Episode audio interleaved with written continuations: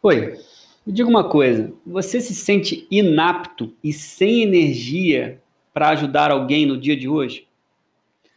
É muito comum a gente achar que para termos algo a oferecer aos outros, temos que estar nos sentindo bem, plenos e alegres.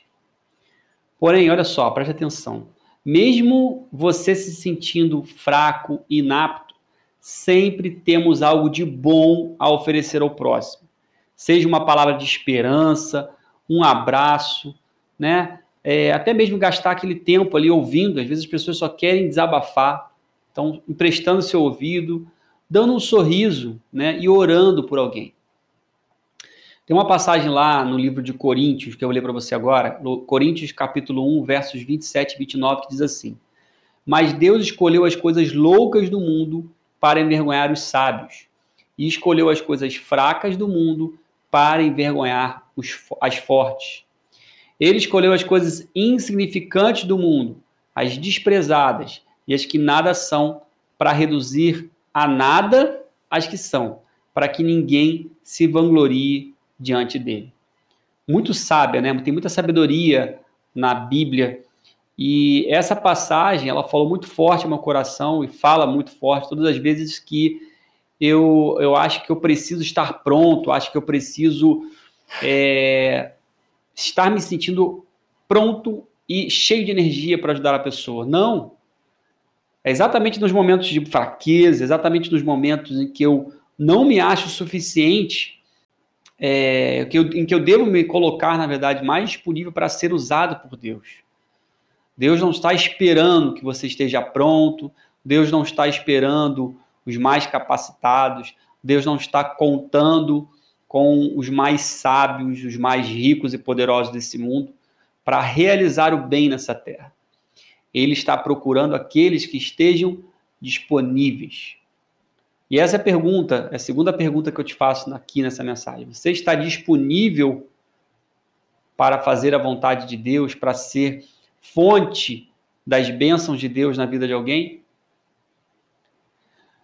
Vamos lá. Talvez o, o problema que hoje te faça sentir fraco, né, inapto para abençoar a vida de alguma pessoa, seja uma enfermidade que você esteja enfrentando, né, falta de dinheiro, algum pecado que você tem dificuldade de abandonar, problemas aí no seu casamento, na sua família, né, no seu ambiente de trabalho. Só que a grande verdade é que não podemos colocar esses desafios e problemas como uma justificativa de não fazermos nada pelo próximo. Nesse exato momento que você está ouvindo essa mensagem, pode ter certeza que tem alguém aí na sua família, ou entre os seus amigos, entre os seus colegas de trabalho, que com certeza estão enfrentando uma situação, desafios piores ou até mesmo iguais a, a, ao que você está passando. Né? E eles precisam da sua ajuda. Se você for esperar né, que tudo em sua vida esteja é, em, perfeito, em perfeita condição, esteja bem, para só então você fazer algo ao próximo, você vai perder diversas oportunidades né, de ser voz de Deus na vida de muita gente. Vamos uma, uma, mais uma passagem, essa está no Evangelho de Jesus, né? Como relatou João, então o livro de João, capítulo 7, 37 a 39, diz assim: No último e mais importante dia da festa, Jesus levantou-se e disse em alta voz: Se alguém tem sede, venha a mim e beba. Quem crer em mim, como diz a Escritura, do seu interior fluirão rios de água viva ele estava se referindo ao Espírito, né, que mais tarde receberiam os que nele crescem. Até então, o Espírito ainda é, não tinha sido dado, pois Jesus ainda não fora glorificado. Encerra aí essa passagem. Então, o que, a gente vê claramente? Né? Se você crê em Jesus, no seu exemplo de vida, nas palavras, ensinamentos, então esse rio que ele citou de águas vivas está disponível para você né? Uma promessa. Quem crer em mim, como diz a, diz a Escritura, do seu interior fluirão rios de água viva. Porém, tem momentos em que damos mais valor aos problemas, pressões né, da, nossa, da, da vida e represamos esse rio até o ponto que ele deixa de fluir em nós. Olhando para a natureza, a gente sabe claramente, né, que por onde passa o rio, ele leva vida. Se um rio secar, toda a vida né, que existe ao seu redor vai gradualmente morrendo. Até chegar o momento em que toda é, a vida que havia ao redor daquele rio se foi, né, e a terra transformou-se em areia, virou um deserto. Se você olha para a sua vida agora e se sente num deserto, basta destruir a represa que ficou lá atrás.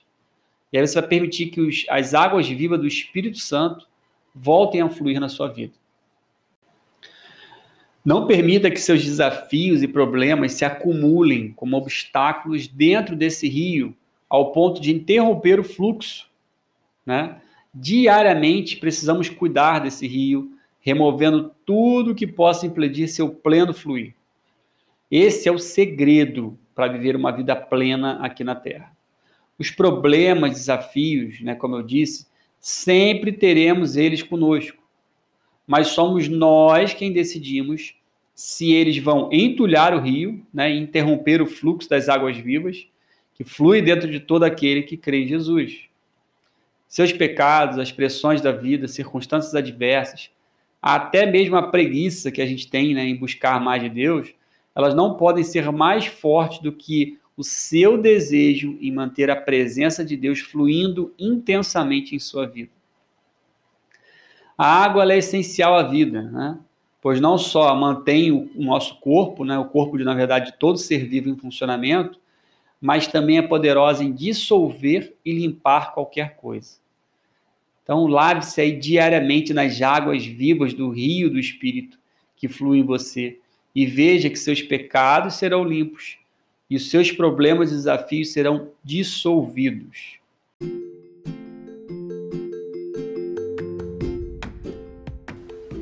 E aí, o que você achou dessa mensagem? Espero que ela tenha falado ao teu coração.